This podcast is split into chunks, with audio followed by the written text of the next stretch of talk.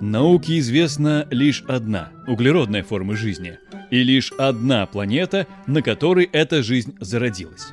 Все остальное – плазмоиды, живые облака и океаны, кристаллы и сверхпроводники – остаются уделом фантастов. Но цепкие взгляды ученых проникают во все более далекие глубины Вселенной. Кто знает, какие чудеса притаились в черной космической бездне. Добро пожаловать в Космозоо! Олег Угольников, кандидат физико-математических наук, старший научный сотрудник Института космических исследований РАН. Здравствуйте, Олег. Добрый день. Ну что, друзья, будем голосовать.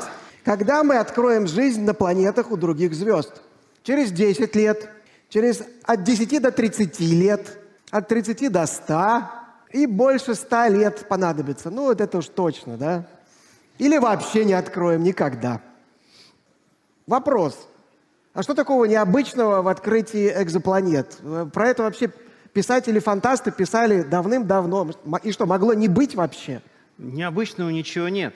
Знаете, я вспоминаю свое детство, юность, когда я увлекся астрономией. Я понимал две вещи. Первое, что, конечно же, планета существует у других звезд, почему бы им не быть. Но мне тогда казалось, что ну, это что-то вообще за областью понимания, за, в области фантастики, что мы их откроем, ну, буквально в течение там, последующих 10 лет после того, как эти мысли залезли мне в голову. тем не менее, смотрите, мы знаем от них уже очень много. И необычно не в том, что они есть, а необычно то, как мы быстро стали способны их открывать в таком количестве и стоим уже на пороге того, что скоро мы не просто будем их открывать, а будем узнавать, из чего они состоят, что там есть, а там, дай бог, уже то, за что вы только что голосовали, там посмотрим. Итак, давайте вспомним, сколько вообще планет человечество знало в том или иное время – вот этот график, не буду пугать вас страшными словами, обратите внимание, что масштаб по оси ординат логарифмический, тем не менее, смотрите, какая вспышка произошла, ну вот с самого-самого конца 20 века. То есть до этого мы еле-еле по планетке вот так вот по Солнечной системе пробирались. Ну вот тут я э, выполняю решение Астрономического союза, поэтому клапан нарисован, но там, где открыт Плутон, соответственно, количество планет не увеличилось. Ну, сейчас речь не о Плутоне, но дальше идет такой большой вверх, ух. Из-за чего такое? Что случилось в конце 90-х годов? Точнее, в 90-х годах. А случилось то, что просто технически мы дотянулись до такого уровня, что мы стали способны, ну, по крайней мере, устанавливать существование планет около других звезд. И вот, собственно, это и преопределило то, что у нас пошло вперед вверх, но тут э, изображена фотография нобелевских теперь уже лауреатов Дидье Кэллоу и Мишеля Майера. Конечно, с ними не связана первая ступенечка, с ними связана скорее уже ступенечка вторая, но почему это так, это я скажу вам чуть позже. Ну, со, слово «экзопланеты», наверное, вас не должно смущать, просто мы не хотим ломать себе язык, если я буду каждый раз говорить «планета, обращающаяся вокруг звезды, отличная от Солнца», то мне точно 30 минут не хватит. Поэтому появился термин «экзопланета». Очень удобно, я считаю, на всех языках, почему бы им не пользоваться. Давайте подумаем, почему это так сложно. Ну, казалось бы, вот есть Солнце, вот есть у нас какая-то соседняя звезда. Давайте предположим, что мы, наоборот, там с вами живем, где-то на Альфе Центавра или на Проксиме Центавра, и захотели открыть планету у Солнца – ну вот посмотрим, что такое будет Юпитер. Вот он маленький, понимаете, вот если в том же масштабе нарисовать орбиту Юпитера, а потом увеличить это в тысячу раз, вот он рядом с солнышком будет болтаться. Собственно, я думаю, вы понимаете мои чувства, почему мне еще в 80-х годах казалось это нереальным. Но ну вот как вот это можно открыть? Ведь речь пока о Юпитере, не о Земле. Удаление его от Солнца в небе Альфа Центавра, в общем, приличное. 4 секунды вот для этого инструмента это вообще как нечего делать. Но есть одна проблема. Яркость одна миллиардная от яркости Солнца. То есть найти рядом со звездой нечто, что в миллиард раз слабее, на 4 секундах, ну, казалось бы, что-то такое не совсем-совсем уверенное. И тем не менее, как мы видим, экзопланеты открываются. Ну, естественно, эта тема уже обросла большими мифами.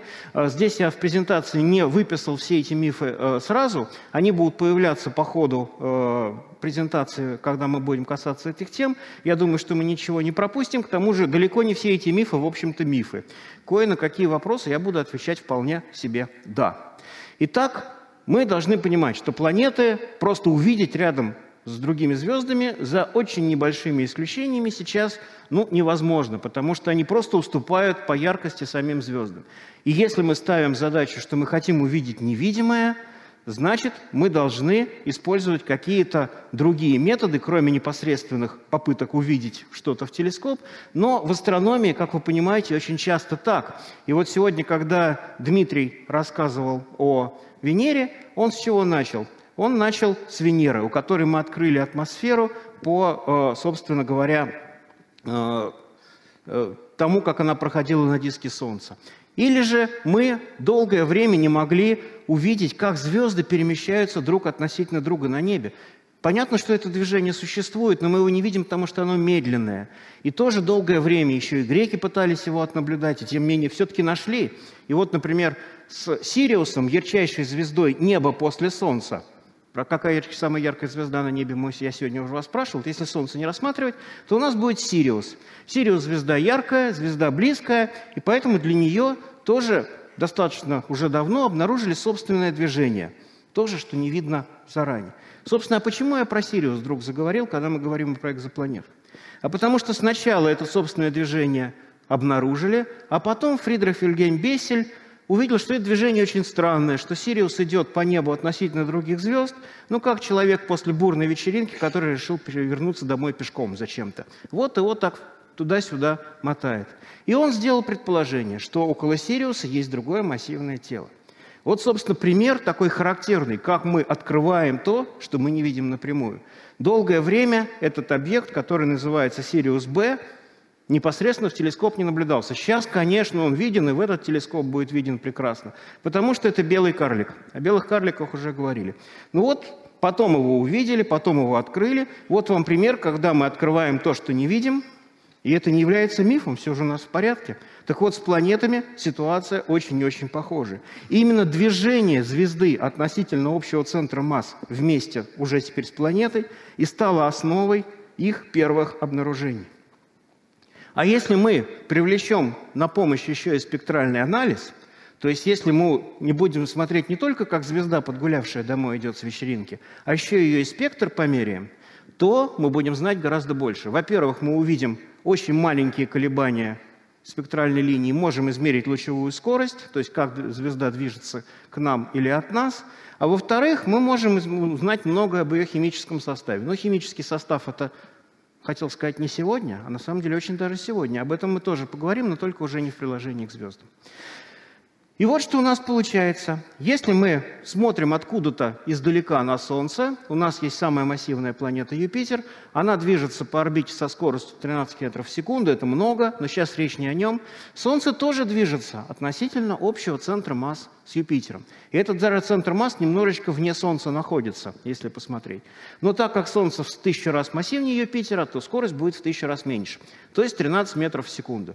С одной стороны, скорость большая. Если у вас кто-то сейчас побежит по залу со скоростью 13 метров в секунду, на самом деле не сможет, это быстрее, чем рекордсмен по легкой атлетике по бегу, казалось бы, большая. Но как померить скорость звезды на большом расстоянии от нас? Вот с такой точностью. На самом деле сейчас современные методы это вполне позволяют сделать. Более того, если речь у нас будет идти не о Солнце и о Питере, а о каких-то других звездах, то эта скорость может быть еще больше – она будет больше, если планета ближе к звезде. Соответственно, вот если мы Юпитер в 100 раз мысленно к Солнцу приблизим, то скорость Солнца возрастет в 10 раз.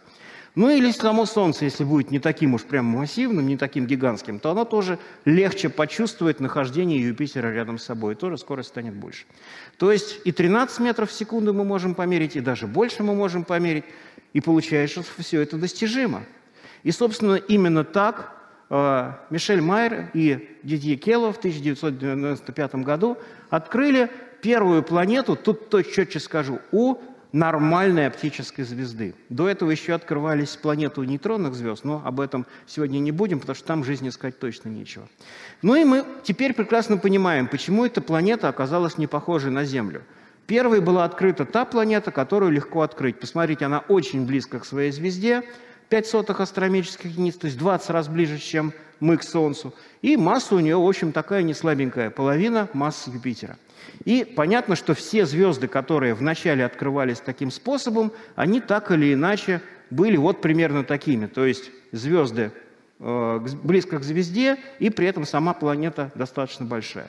Ну, про эффект Доплера я вам уже э, рассказывал тут три года назад. Более того, показывал с помощью теннисных шариков, которые кидал в Александра. Вот он снова прячется от меня, я вижу. Но это было уже давно. Сейчас, я думаю, сильно повторяться смысла нет. Этот эффект вы хорошо знаете. Скажу лишь, что сейчас при измерении лучевых скоростей звезд, особенно звезд ярких, точность в 1 метр в секунду, то есть это точность уже не спеша идущего человека, вполне-вполне достижимая вещь. И теперь мы понимаем, что таким способом прежде всего открываются массивные, близкие э, к звездам планеты, горячие Юпитеры. Собственно, поэтому, когда этих планет стало уже много, возникло ощущение, что они все какие-то ненормальные, вот совсем не такие, как они вокруг нас. Все какие-то горячие, все какие-то Юпитеры. Просто такие планеты просто открывались. И если мы подобное события обнаружили. Э, если мы провели наблюдение хотя бы в течение одного-двух периодов планеты вокруг своей звезды, а периоды у них маленькие, то мы можем определить нижний предел массы планеты, расстояние планеты от звезды. И если мы сделаем некие грубые или не очень предположения относительно свойств атмосферы планеты, тут, конечно, есть некий произвол, то мы можем определить ее температуру. То есть понять, насколько этот Юпитер горячий или не очень горячий. А потом случилось то, о чем говорил Дмитрий несколько часов назад. Всплыл еще один очень хороший способ находить достаточно много планет у других звезд. Вспомним, что атмосфера Венеры была открыта в тот момент, когда планета прошла перед диском нашего Солнца. А что, если мы увидим, как планета проходит перед диском своей звезды? Почему бы этому не быть? Другое дело, что, конечно, даже в такой телескоп мы не увидим Солнце вот таким красивым, как оно на этой фотографии, не увидим звезду такой красивой, и планету тем более. Мы увидим только то, что блеск звезды на короткое время станет чуть-чуть меньше. Насколько меньше? Если Земля пройдет по диску Солнца, а мы смотрим откуда-то издалека, то это одна сотая процента. Могу сказать, что для современной звездной фотометрии это на пределе или даже за пределом. Это тяжело. А вот если Юпитер пройдет по диску Солнца, это 1%, это совершенно элементарное дело. Земли мы тоже можем находить, но Земли в множественном числе, как нарицательное имя, то есть планета типа Земли, если сама звезда будет меньше. То есть если планета сможет перекрыть какую-то все-таки более-менее приличную часть диска звезды, то вполне земноподобная планета, если звезда карликовая, тоже может дать вам что-то типа 1%, что можно увидеть. И вот постепенно этот метод, который поначалу был вторым по вкладу в, открытые, э, в число открытых экзопланет, стал выходить на первое место. То есть если к 2010 году такой способ дал нам 30% известных экзопланет, то сейчас их уже, э, в общем-то, большинство. Но их могло быть еще намного больше, если бы не одно неприятное обстоятельство. Вот это неприятное обстоятельство, оно долго всех астрономов расстраивает, что у нас вот каждый месяц Луна проходит между Солнцем и Землей, а затмений солнечных мы не видим. Венера у нас каждые пол, полтора года проходит между Солнцем и Землей, а ближайшее прохождение мы только через сто лет увидим. Все по одной вот этой нехорошей причине. Орбита планеты может быть расположена так, что сколь ни крутись ей вокруг звезды, а не увидим мы этот транзит. Нам должно сильно повести, наш взгляд должен оказаться примерно на плоскости э, движения планеты вокруг звезды. И вероятность этого будет тем больше, чем планета к звезде ближе. Естественно, если планета рядом со звездой, то с большей вероятностью вы так развернете орбиту, что она на диск звезды будет попадать. А вот если планета далекая, то просто очень мало, малы шансы, что нам вот так повезет. Поэтому, хотя точность требуемое не зависит от расстояния планеты от звезды, но вот вероятность успеха у нас опять-таки оказывается больше для горячих Юпитеров. Просто их будет больше. И поэтому этот метод тоже в основном дает нам планеты, которые располагаются где-то близко около звезд. Ну и, естественно, э, предел обнаружения он лучше, если планета побольше, а звезда поменьше.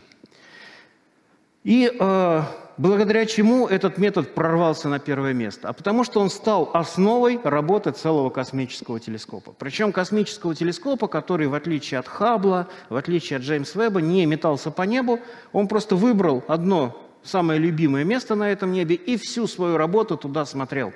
То есть статистически изучая яркость огромного количества звезд, которые там находится. Отворач... Он никуда не отворачивался, потому что его задача была заметить как можно больше транзитов именно у этих звезд. Это обсерватория имени Кеплера, вы ее хорошо знаете. Вот перед вами кусочек звездного неба между звездами Вега и Денеп, хорошо вам знакомыми собственно, где в основном экзопланеты открывались. То есть если мы построим звездную карту открытых экзопланет, то мы увидим такое яркое пятно. Не потому, что их там больше, а потому, что туда смотрели. Еще один очень интересный способ, и сегодня одном тоже речь шла, Михаил Рисаков рассказывал про гравитационное линзирование. И даже были предложения обсерваторию создавать в фокусе Солнца как линзы – ну, действительно, эти процессы происходят. Ну, конечно, если у нас звезда спрячется за другой звездой, то наблюдать, наверное, ее будет сложновато, просто по физическим причинам. А вот представьте ситуацию, когда далекая звезда пробежала за планетой. Этот процесс будет ну, не столь длительный, и мы увидим короткую вспышку этой самой далекой звезды. При этом родная звезда этой планеты может находиться где-то рядом и процессу не мешать. Чем этот эффект хорош? мы можем определить массу планеты, и главное, тут уже у нас появляется шанс работать с планетами все-таки более-менее удаленными от звезд, а не выискивать эти горячие Юпитер или не Юпитер, которые прямо около звезд у нас бегают. То есть это уже способ, который работает по другим планетам, и тем он интересен. Ну и, наконец, в 21 век случилось вообще то, во что, наверное, многие не верили. Несколько особо ярких планет больших были непосредственно обнаружены около звезд. То есть их яркости оказалось достаточно, чтобы крупные телескопы их смогли увидеть. И вот тут у нас уже первый миф, не миф, который э, был у нас заявлен, что мы обнаруживаем экзопланеты только косвенными методами, и вообще можно ли тогда об этом что-то говорить? Вот ответ – нет, не так. Несколько прямых наблюдений у нас есть. И поэтому уже о планетах мы можем знать гораздо больше, чем, скажем, 30 лет назад. И вот на этой диаграмме у нас показано, какие планеты мы знаем. Тут у нас по оси абсцисс расстояние планеты от звезды, оно тут очень маленькое, но хотя, видите, одна астрономическая единица, то, что у нас от Земли до Солнца попадает, примерно в середину этого графика. А вот по оси ординат масса в массах Юпитера. И мы видим, что наша Земля – это одна сотая масса Юпитера и э, одна астрономическая единица, она вот на краю и таких планет открыто очень мало. Собственно, почему? Потому что их нет, ничего подобного. Просто потому, что пока такие планеты открывать нам очень и очень сложно. И сразу два вопроса. Среди экзопланет найдено много землеподобных. Пока это не так. Но я думаю, что если мы с вами лет через 10 соберемся здесь снова, то ответ будет други, э, другой. И тоже точно нет, что все найденные экзосистемы похожи на солнечные. Мы видим, что все не так в основном открываются планеты массивные, находящиеся вблизи звезд. У нас таких планет, наверное, по счастью для нас с вами, нет. Массивная планета нашей Солнечной системы, Юпитер, находится гораздо дальше. Итак, Солнечная система. О ней мы знаем больше всего. Но теперь мы можем сравнить ее с другими системами, которые мы постепенно начинаем узнавать. Можно ли сказать, что она необычна? Да, потому что мы видим массу систем, которые не такие. Но можно ли сказать, что наша Солнечная система уникальна? На самом деле говорить об ее уникальности – это то же самое, что завязать себе глаза и говорить, что в комнате темно. Может быть, там и темно, но для того, чтобы это понять, вам надо снять повязку и посмотреть. А что такое снять повязку? Мы должны подойти в своих возможностях до ситуации, когда мы могли бы открыть Солнечную систему, другую, если бы она где-то у нас рядом в галактике оказалась. Так это или нет? Давайте вспомним, что бы мы узнали о Солнечной системе, если бы жили рядом, на Альфе Центавра, там, около Сириуса или еще где-то. По методу лучевых скоростей можно говорить, что мы с большой, очень большой вероятностью открыли бы Юпитер, но при одном условии. Мы должны, ну, хотя бы один период его орбитальный пронаблюдать, то есть 12 лет. Ну, так как сейчас у нас история открытия экзопланет явно насчитывает больше 12 лет, то, в принципе, можно почти уверенно говорить, что мы бы открыли Юпитер. Но вот остальные планеты этим методом нам бы не дались. Транзиты. Юпитер вызывает падение блеска Солнца на 1%, но вероятность его открытия транзитным методом составляет одну десятую процента. Именно с такой вероятностью мы с вами окажемся в том конусе, которые здесь показаны на рисунке э, рыжими линиями. Сразу скажу, Альфа Центавра в этот конус не попадает. Большинство близких к нам звезд в этот конус тоже не попадает. То есть транзиты конкретно по Солнечной системе нам бы ничего не дали. Вероятность того, что мы бы открыли Землю, чуть-чуть больше, полпроцента, очень много, да? Но, правда, точность фотометрии, как я уже говорил, нужна, должна быть равна 0,01%, что тоже не так просто. Так что мы видим, что если бы мы смотрели на Солнечную систему снаружи, то не факт, что мы бы ее открыли. И поэтому мы сейчас не можем еще уверенно говорить, что солнечных систем вот таких просто точно нет. Может быть, в будущем мы что-то сможем сказать больше на этот счет. Но если нас интересуют все-таки планеты типа Земли, то понятно, что нас будут интересовать слабые звезды. Звезды красные карлики, которые менее массивные, не такие горячие, не такие яркие, зато они очень долго живут. Сегодня об этом на форуме тоже говорили. Собственно, планета, какая то, например, Земля, вызовет у этой звезды большую амплитуду лучевой скорости, то есть нам легче будет открыть ее методом лучевых скоростей. Если вдруг нам повезет, она взойдет на диск планеты, на диск звезды и вызовет падение его блеска, то это падение будет большим, мы тоже сможем открыть. Ну и опять-таки, даже если эта планета окажется близко к звезде, что сейчас чаще всего происходит, это не проблема в плане каких-то разговорах о жизни, потому что звезда слабая, и, соответственно, то место, где рядом с этой звездой будет хорошо жить, оно находится к ней ближе.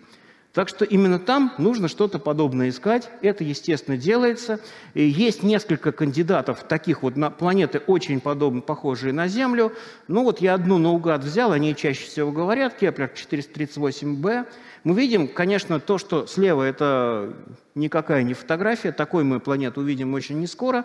Но вот это сравнительные ее э, характеристики с Землей, видите, она чуть-чуть больше, чем Земля, э, и по массе, и по радиусу.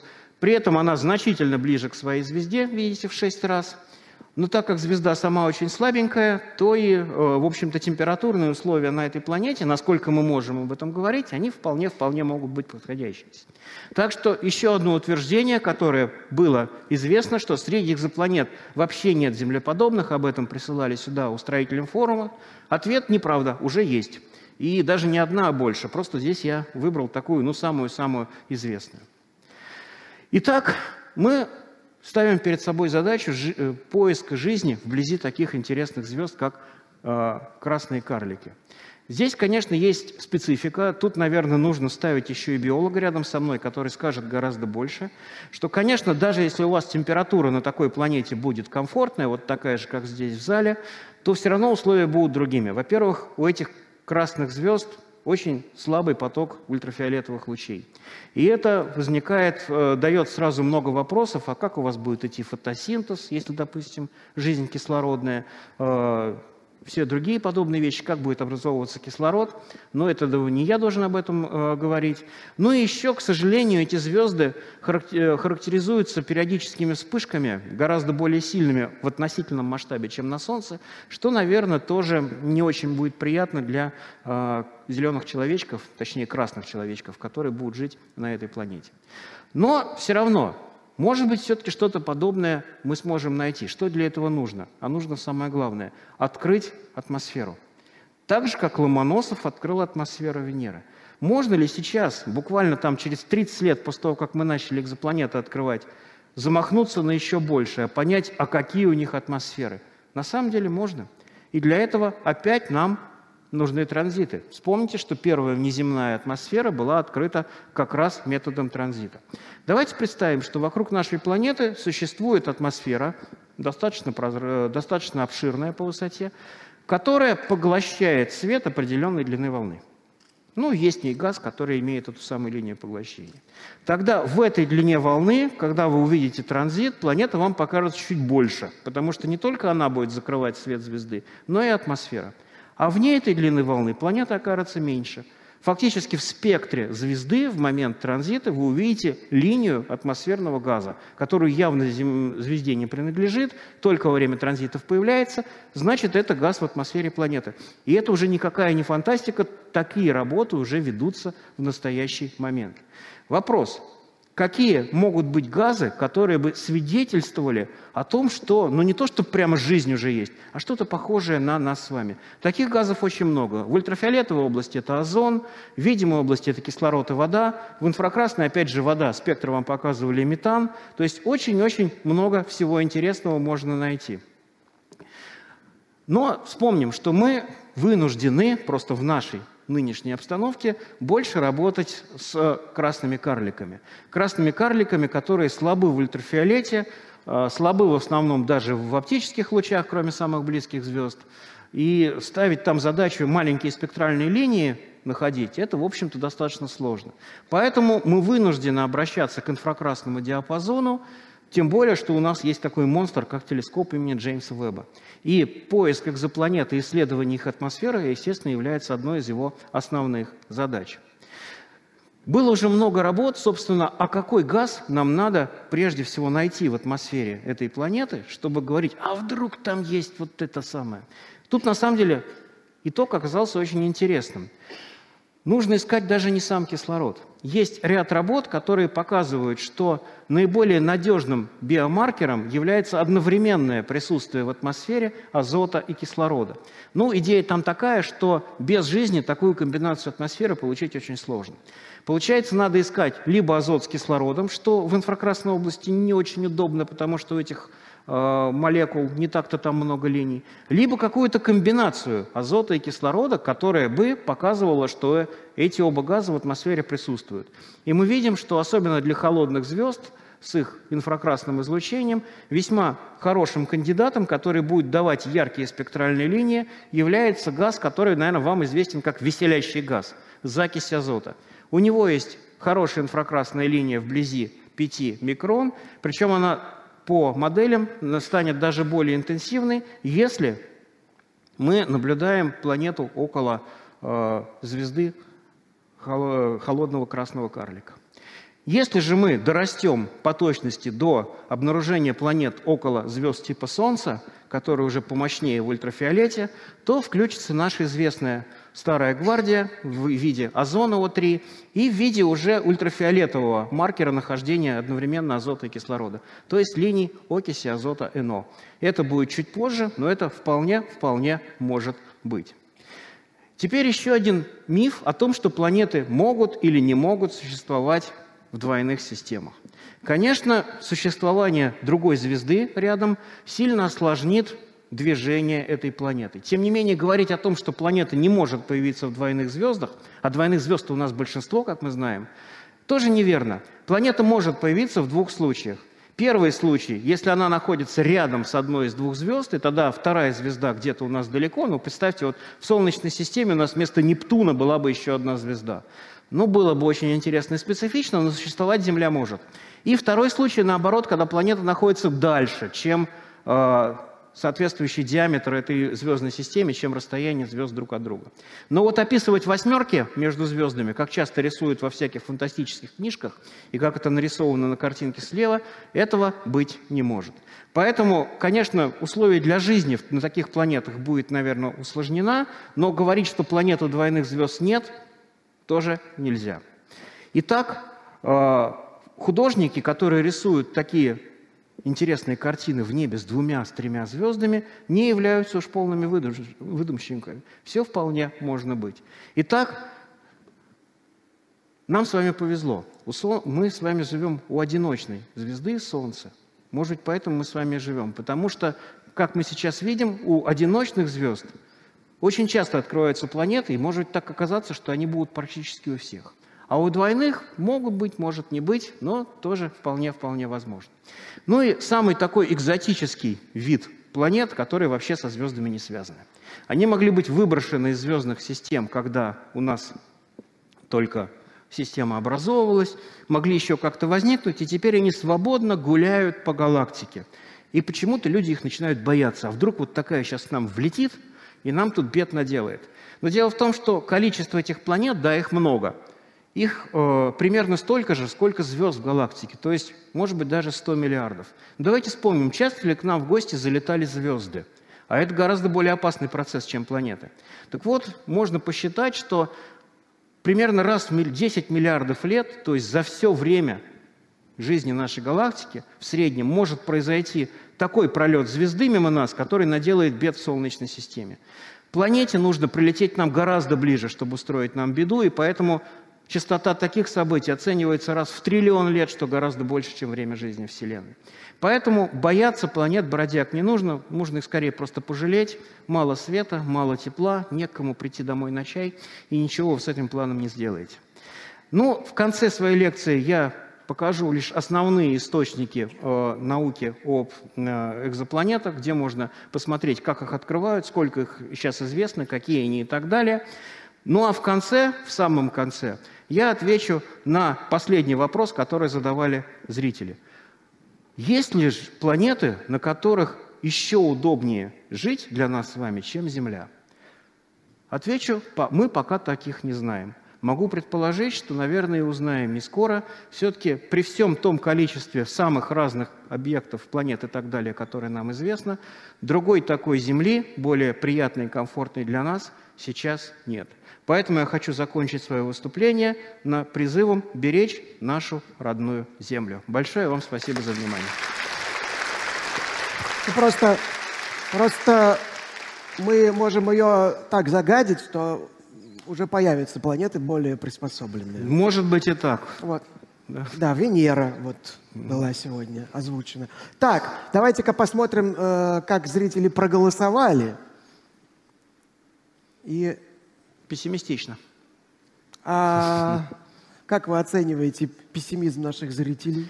Ну, дело в том, что я бы, наверное, Э, с удовольствием бы стал 132-м для того, чтобы сравнять вот фиолетовую и желтую колонку. То есть мое мнение примерно такое. Хорошо. Спасибо. Может, может доживем, а? А сейчас здесь начнется космический просто беспредел. Готовы ли вы ответить за свои слова?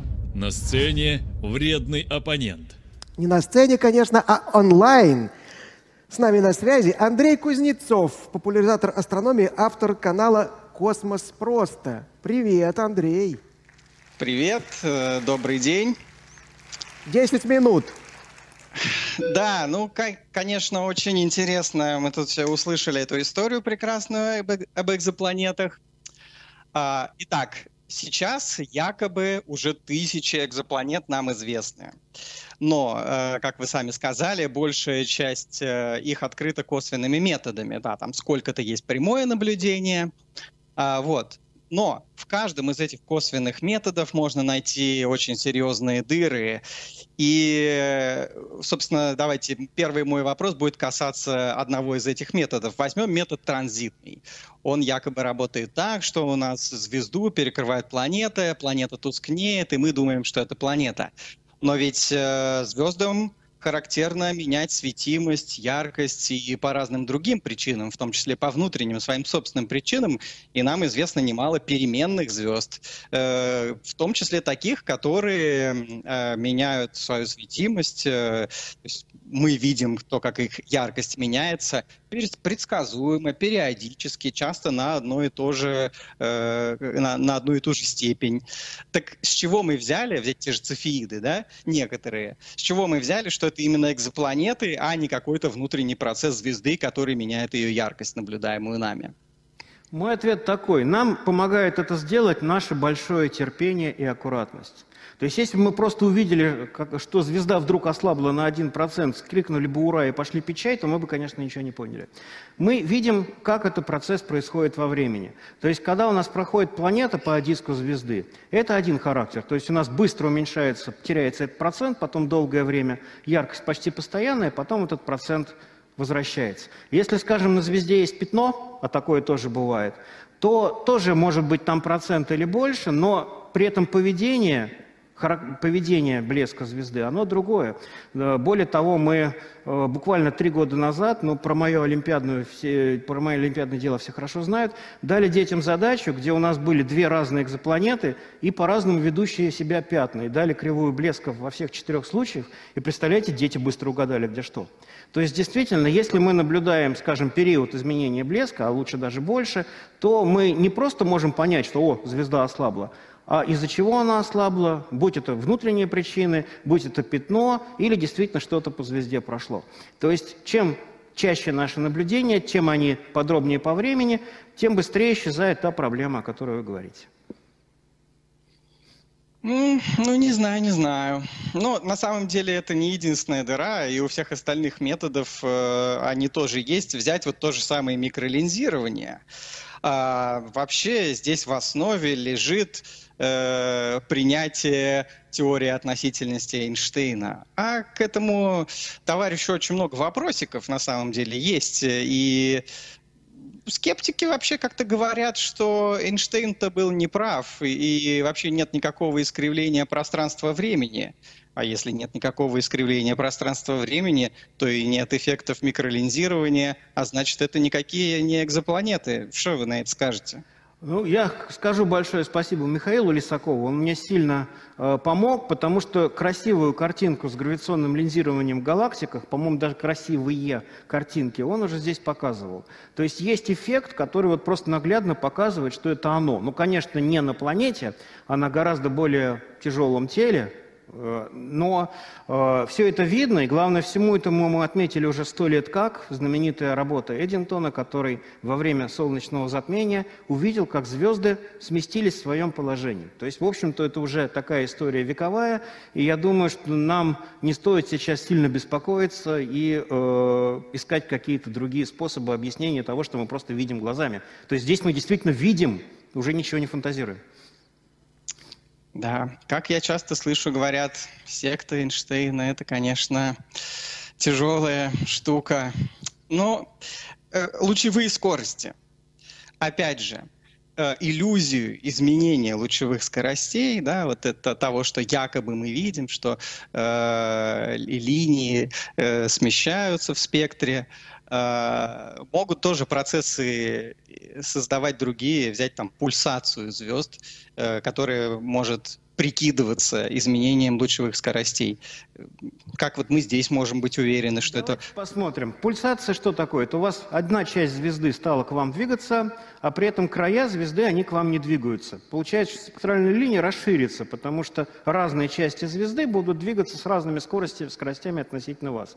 И вы видите, увидите не только смещение линии, а то, что она там потолстела, а потом села на диету, похудела. Все это наблюдается, собственно, э, у цефеид это одна из, собственно, основных материалов для того, чтобы строить из зависимости период, светимость и, в конце концов, мерить расстояние до далеких галактик. Но сейчас о другом. Если же звезда смещается как единое целое, не пульсируя, то и линия смещается как единое целое. И именно об этом идет и речь. То есть спектральный анализ в этом плане мощная штука, потому что мы видим линию не как материальную точку, а как некий профиль. И поэтому наши возможности существенно расширяются.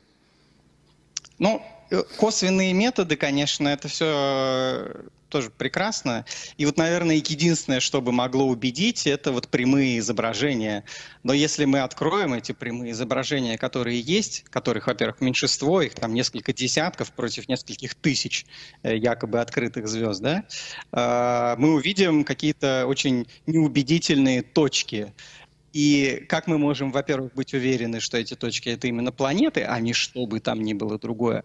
Но что еще хуже эту ситуацию делает, это тот факт, что часто эти открытые планеты закрывают обратно. Ну, были такие прецеденты. Были. И один из самых известных это, наверное, Фомальгаут Би э, с красивая вот эта картинка, э, такая четкая, там была вот эта планета, а потом оказалось, что вполне вероятно, это вообще какое-то облако газа.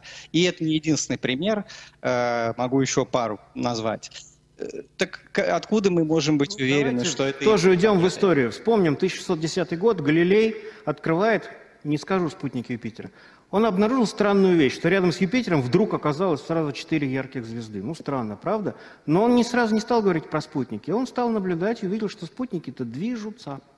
А звезды бы этого не делали. Тут то же самое. В самых лучших случаях мы видим не только то, что рядом со звездой что-то там понабежало, а то, что она действительно обращается по кругу. Конечно, что когда у вас идут наблюдения на грани фола, когда некоторые эффекты еле-еле наблюдаются, может произойти закрытие.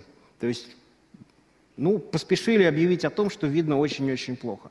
Но на фоне этого есть события, есть эффекты, есть тела, которые наблюдаются с большой уверенностью. Я понимаю ваше стремление увидеть настоящую планету, вот как Землю прямо с фотографией.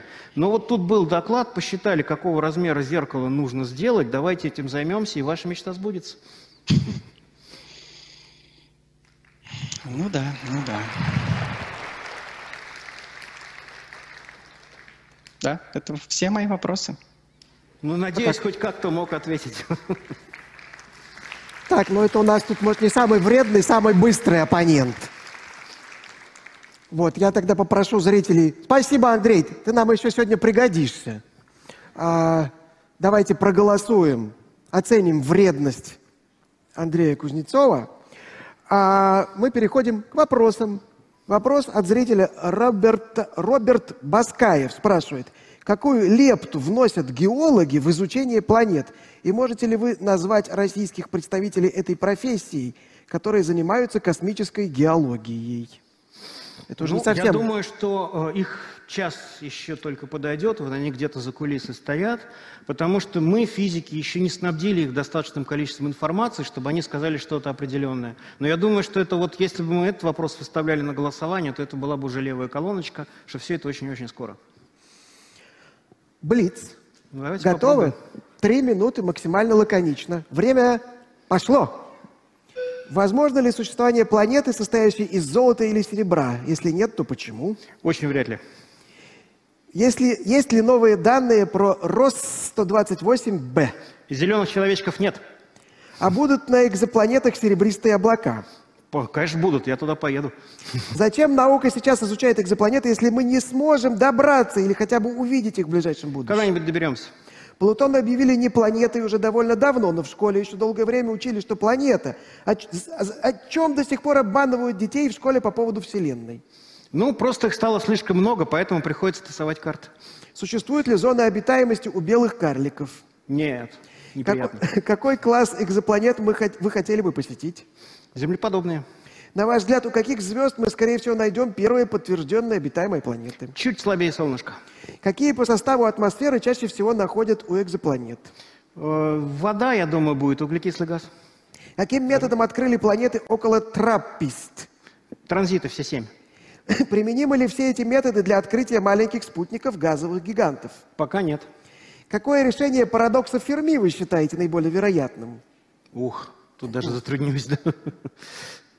Если существуют планеты, пригодные для нашей жизни, то они скорее разнородны по климату, как Земля, или однородны, как в космической фантастике, пустынные, тропические, арктические. Я думаю, мы даже не представляем, какие они разные.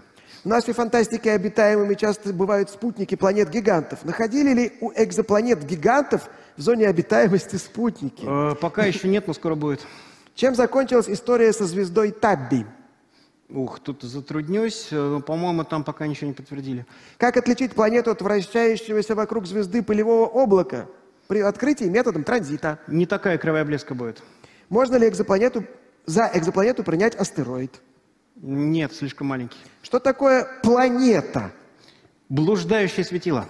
Какая из уже открытых экзопланет кажется вам достаточно интересной и перспективной в плане изучения? Ну, наверное, траписты. От чего зависит количество планет в конкретной звездной системе? Есть закономерности? Ну, одиночная звезда и не очень яркая. Что если нашу планету заметила другая разумная жизнь, но свет от нашей планеты доходил до них долго, и они увидели только время первичного бульона, и поэтому не взяли нас в расчет? Посветить фонариками. Есть ли какие-то разработки кораблей поколений, на которых можно будет отправиться к экзопланетам? Лет через сто. Во всех открытых системах экзопланет вращаются вокруг звезды в одну сторону и в одной плоскости? Э, в основном, да. Если представить, что обнаружили планету потенциально обитаемую, по каким признакам наличия жизни может быть определено? Веселящий газ. Какая самая ближняя к нам открытая экзопланета? Проксима Центавра Б. Какой практический смысл изучения экзопланет, если мы не можем отправить туда экспедицию, уже как бы спрашивали? Надо открыть окно и понимать, в каком мире живем. Почему у нас массивный Юпитер и Сатурн дальше от Солнца, чем аналогичные тяжелые планеты в других системах? Маленькие телескопы. 27. И это рекорд. А мы продолжаем уже в нормальном темпе. Не рекорд. А, было 28, простите. Не Да-да. рекорд. Так, вот смотрите, там что-то такое прям голографическое. Можно Ой. микрофон? Добрый день, спасибо за лекцию. Сушанта из Липецка. Я слышала о проекте, в котором разрабатывается концепция межзвездных космических зондов с таким э, со световым парусом. И каковы оценки этого проекта вот, лично ваши? Помогут ли они при поиске и изучении экзопланет? Спасибо. Ну, я точно вам не скажу. Если перед вами будет задача просто взять кусок фольги и отправить его куда-то подальше от нас, то я думаю, это скоро э, вполне получится. Но вот э, так, чтобы там что-то было полезное, это вопрос, сколько нужно времени будет ждать, чтобы это стало реальностью. Дайте, пожалуйста, микрофон вот туда.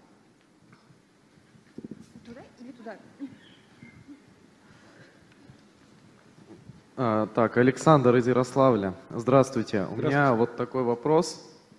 А, как я понимаю, вероятность нахождения экзопланеты, условия, на которой были бы такие же, как на Земле, или хотя бы очень близки к земным, очень мала. Соответственно, есть ли смысл говорить в данном контексте о терраформировании, то есть подгонке условий такой планеты, условия которой хотя бы немного близки, э, под условия у- удобные нам? Честно говоря, я не, не согласен с вашим первым тезисом, что вероятность нахождения планеты у звезды с условиями очень мала. У каждой звезды есть вполне своя конкретная зона жизни, которая весьма широкая, и почему бы там не оказаться планете. Другое дело, что мы таких планет пока не можем открыть, потому что ну, селенок не хватает, но это все-таки дело времени. А Если же говорить о терраформировании, ну давайте мы в Солнечной системе сначала разберемся. А так у вас есть, конечно, очень мощная рукоятка, как парниковый эффект, такой тумблер, с помощью которого вы можете менять температуру на планете, как мы знаем, плюс пятьдесят- плюс-минус 50, а то, а то и плюс-минус 100, так что почему бы нет? Давайте дадим на балкон, вот там прям четыре звездочки, Лучше бы в пять. четверная звезда. Пожалуйста. Вставайте, представляйтесь. Здравствуйте, Максим, Петербург. Вопрос такой. А, У Венеры а, нет спутника, нет магнитного поля. У Марса есть два спутника, слабое магнитное поле. У Земли есть Луна, хорошее магнитное поле. Вопрос, а, нет ли такого критерия, что для экзопланеты должен быть спутник, чтобы он приливными силами поддерживал динамо-машину, жидкое ядро, создавая нормальное магнитное поле? В принципе, есть, тут это обсуждали, и что-то подобное может быть на трепесте. Хотя тут вопрос, собственно, а где яйцо, где курица на самом деле, и как это влияет на жизнь, ну, тут, я думаю, еще предстоит это понять. Вопрос от Дмитрия Решетникова из Москвы. Допустим, мы нашли экзопланету с условиями точно как на Земле, решили транспортный вопрос, но жизни на ней не обнаружили. Возможно ли такое? И если да, что мы можем сделать, чтобы она там появилась и могла самостоятельно поддерживаться? Слушайте, ну давайте на Марсе потренируемся сначала. Уж очень как-то тяжело. Ну, э, понимаете, как бы превратить планету в обитаемую, это вопрос сложный. И я думаю, что, собственно, изменить состав атмосферы – это первое, что надо сделать. И как это надо делать, мы еще не совсем понимаем. Дайте, пожалуйста, микрофон вот туда. Дмитрий Якубов, Москва. Скажите, пожалуйста, а вот неудачная ситуация, когда у нас есть звезда и экзопланета крутится вот так, как я показываю по отношению к вам, и вообще на, ш- на какие новые методы открытия мы можем надеяться в ближайшее Ну, время? э, Если ситуация совсем неудачная, то есть планета обращается прямо в плоскости звездирования, то, скорее всего, мы эту планету пропустим, если только там дальше не окажется еще одна звездочка и не даст нам эффект линзирования. То есть тут деваться некуда, потому что и транзитов нет, и лучевая скорость у вас э, в этом случае обращается в ноль. Но все-таки по статистике не все же орбиты такие, а звезд в галактике много, поэтому, видите, все-таки какой-то статистический материал мы набираем. Но зато, в принципе, когда у вас появятся более крупные телескопы, может быть, вы доберетесь до прямого наблюдения, кто знает. Но это, конечно, более сложная вещь. Вопрос задает Ирина Мельникова. Если предположить, что где-то есть обитаемая планета с очень скромными обитателями, есть ли у них способ скрыть свою планету или замаскировать ее под горячую необитаемую планету типа Юпитера? Двигать на другую орбиту, наверное, тяжеловато. Или в другую плоскость. Ну, они очень скромные, очень. Вот можно вот в далекие ряды э, дать микрофончик. Здравствуйте, Андрей, город Тула. Хотел спросить, у, у с, с различных звезд есть какой-то какая-то зона обитаемости. Есть ли у самой галактики зона обитаемости, где могут появиться планеты с жизнью? Спасибо. Я думаю, нет, потому что если вы находитесь в галактике, но вдали у какой-то звезды, э, то есть в межзвездном пространстве, ну, вряд ли вам вся галактика обеспечит такой поток тепла, чтобы вы могли существовать нормально на э, этой планете. Ну, конечно, можно пофантазировать область где-то вблизи центра галактики, но там черная дыра рядом. Я думаю, что лучше все-таки рядом звездочку какую-нибудь заиметь. Будет приятнее. Вопрос от Анастасии Трубачевой. При проведении масс-спектральных анализов учитывается, что химические элементы на необитаемой планете вступают в реакцию и меняют свойства – или в масштабе исследований этим пренебрегают? Сейчас э, спектральные данные об огромном количестве веществ, как простых, так и сложных, они прекрасные. Поэтому тут обмануть ученых не удастся. Так, вот я вижу там вращающийся огонь. Вставайте сразу, представляйтесь. Ой. Не роняйте микрофон. Виноват, уронил. Так, ну я не хочу называть свое настоящее имя, поэтому назовусь некто из города Москвы. Ну, уже интересно, так. Слышал, многие так делали, поэтому да. Мы все про экзопланеты, а вот э, у меня такой вопрос. Вот я слышал в новостях, что вот на Марсе находили якобы следы простейших организмов. Вот что вы об этом думаете? Я думаю, что не стоит спешить, и это именно то, что тогда неправильно сделали. Ученые это нормально все делали. А журналисты и даже политики, которые вокруг этого э, крутились и информацию это собирали. Как с фосфином, так с этими бактериями. Понимаете, есть гипотеза, а есть подтвержденные вещи. И между ними может быть временной интервал в годы и десятилетия. Не надо спешить. Я бы ответил так. Платон Качалин спрашивает, как любителю помочь принять участие в поиске экзопланет. Я знаю, что это во все делается. То есть сейчас транзиты, конечно, найти, открыть транзит это сложно, потому что звезд много. А если у планеты уже существует, э, у звезды есть планета и существуют транзиты, то многие любители активно подключаются к фотометрии, эти транзиты фиксируют, и на самом деле это очень ценно, потому что звезд все больше, а крупных телескопов на все не хватает. Дайте, пожалуйста, микрофон вот там кому-то размахивающему планшетом. Спасибо большое. А, меня зовут Ксения, я из города Химки, и у меня такой вопрос. Секундочку. А, каким именно образом, вот Андрей упоминал, что эм, вещь про цефеиды. А, я хотела спросить, каким именно образом можно вывести зависимость периода цефеида, ее светимости с помощью расширения или сужения спектральных линий? Немножечко не так. Дело в том, что э, это такая классическая астрономия. Э, у цефеид известен механизм пульсации, в том числе по измерениям лучевых скоростей.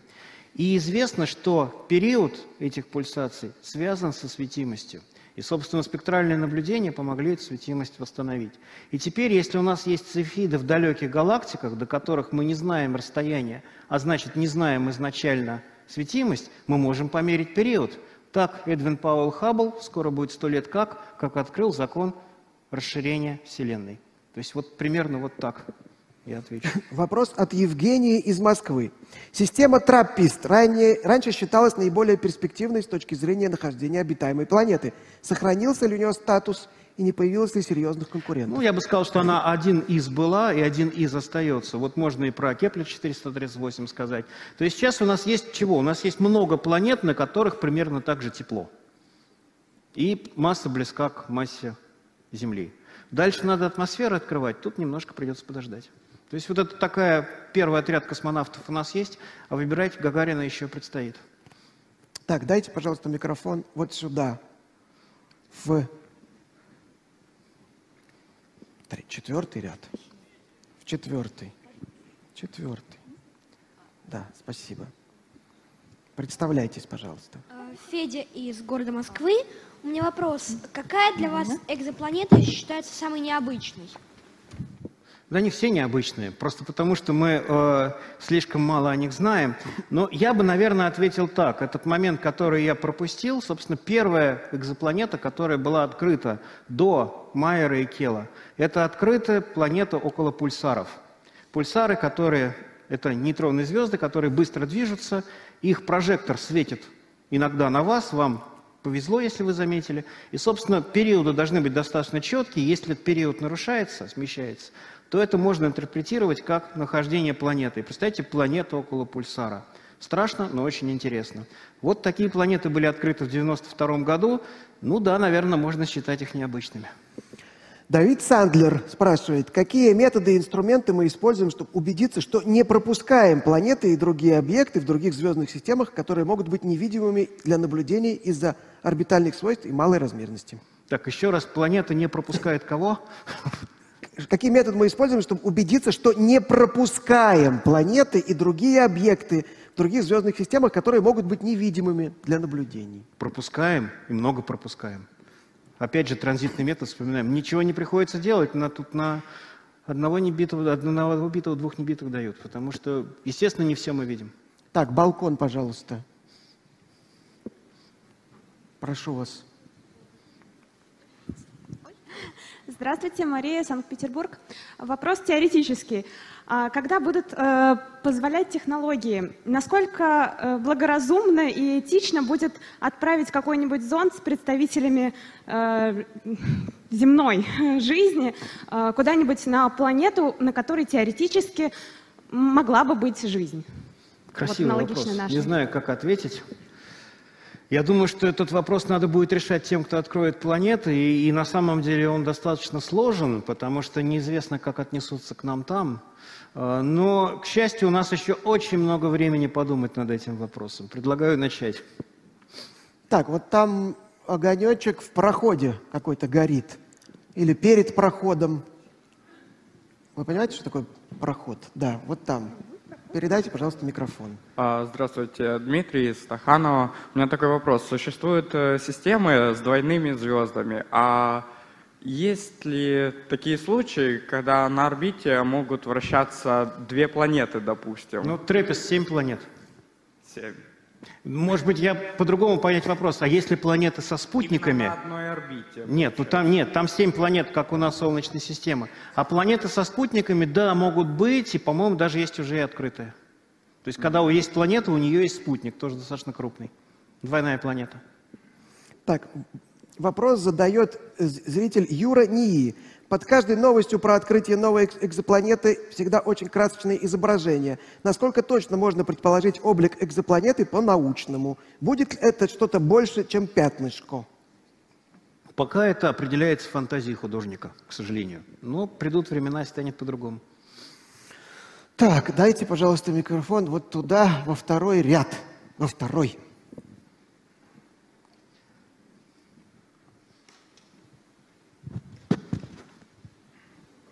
Роберт Владикавказ. Вопрос следующий. А, есть ли какие-то а, проекты а, по добыче полезных ископаемых на других планетах? И, может быть, какие-то планеты представляют особый интерес в этом плане? Спасибо. Мне трудно ответить, потому что химсостав почт на планетах еще не особо известен, хотя вот тут уже недавно была новость об открытии чуть ли не лантаноидов в атмосфере. Э, я думаю, что такие проекты возникнут, но вам надо оценить, сколько времени вы будете эти полезные ископаемые вести с планеты на Землю, если, допустим, они вам нужны здесь. Так, сейчас вам предстоит выбрать лучший вопрос. Кому достанется книга «Мир физики и физика мира» издательства «Питер» за лучший вопрос? Знаете, вот когда вы сказали, какой будет приз, у меня я, наконец, смог выбрать лучший вопрос, потому что вот вы его задавали, я все время думал. Э, так как мы говорим о всем мире, мне понравился вопрос, когда во время лекции человек думает не только об экзопланетах, а о всем том, что ему рассказали по ходу. Поэтому я бы предложил вновь, следуя нашей традиции, отправить книгу на балкон авторам вопроса о том, как люди добывают информацию из цефеид. Отлично. Тогда книга уходит на балкон. Вам сейчас А, мы сначала посмотрим на результаты голосования, как оценили вредного Андрея. Не вредный. Ну, такой средней вредности. Да, интересный оппонент, я бы так сказал. А вам все-таки от нас подарки от форума «Ученые Спасибо. против мифов». Вот. И э, скетч от Юлии Родиной по поводу выступления Олега Сейчас Угольникова сейчас должен появиться на экране. Внимание.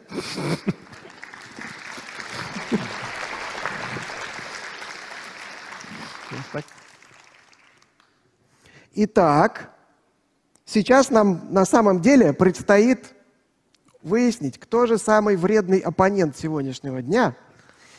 Я попрошу вывести на экран табличку. Мне самому интересно посмотреть. И это, и это наш коллега, друг из Италии Пьеро Динцекко, который, э, на- на- надеюсь, я правильно выговорил фамилию, может, нет, Пьерро из Италии, э, который, по-моему, установил рекорд всех форумов по вредности. Поэтому э, вязаная тихоходка и классный семикратный универсальный светосильный бинокль от компании Пинтар и сети магазинов оптической техники Зума отправится посылочкой в Италию. У вас появились вопросы. Вы с чем-то не согласны?